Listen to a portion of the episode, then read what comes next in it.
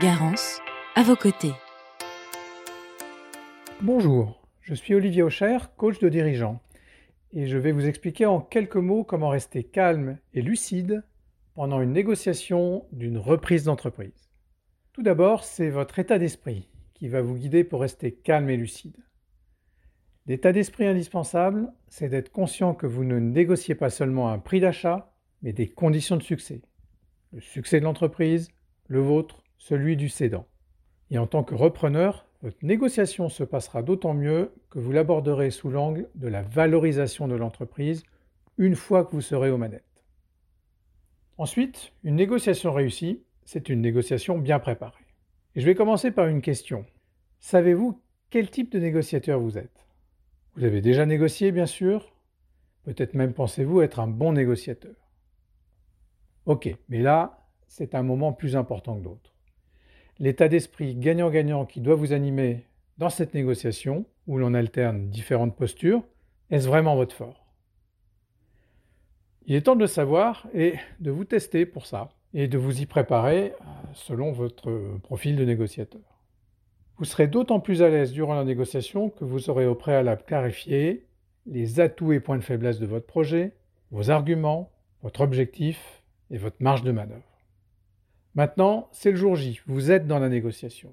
Naturellement, votre rythme cardiaque va s'accélérer. Peut-être aurez-vous d'autres manifestations corporelles du type euh, main moite, transpiration, la gorge sèche. Ça se fera selon votre tempérament. Ce sont des phénomènes normaux.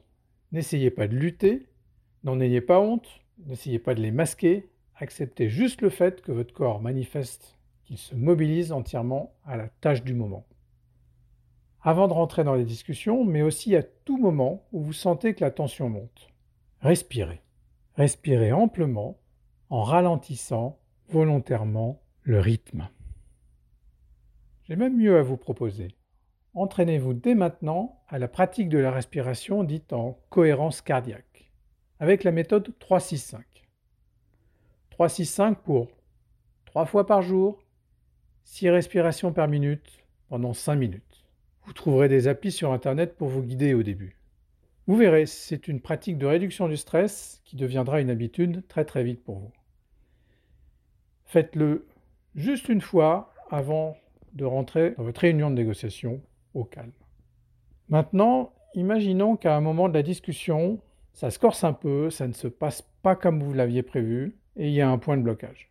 Immédiatement, vous serez tendu, décontenancé, frustré, peut-être même en colère. Acceptez tout cela. Là encore, les émotions que vous ressentirez sont des phénomènes naturels. Votre meilleur antidote à ce moment-là, le silence. Prenez quelques secondes de silence. Pourquoi pas une minute Pour bien amortir ce qui vous est déstabilisé, vous recentrez sur vous-même, sur votre respiration, et vous restabilisez.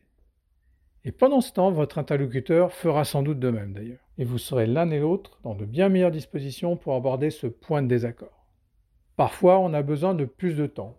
Et il est préférable de faire une pause de plusieurs minutes, au minimum pour s'aérer, s'aérer l'esprit et marcher. D'ailleurs, il n'y a pas de règle qui oblige une négociation à se dérouler uniquement dans une salle de réunion et en une seule fois. Vous pourriez par exemple la prolonger en marchant avec votre interlocuteur, ou bien lui proposer de poursuivre en mangeant un morceau. En fait, le temps est un allié des négociations.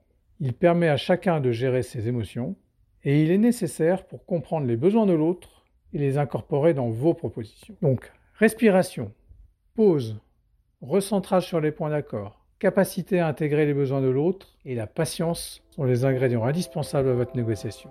Pensez-y dès maintenant car ça se prépare.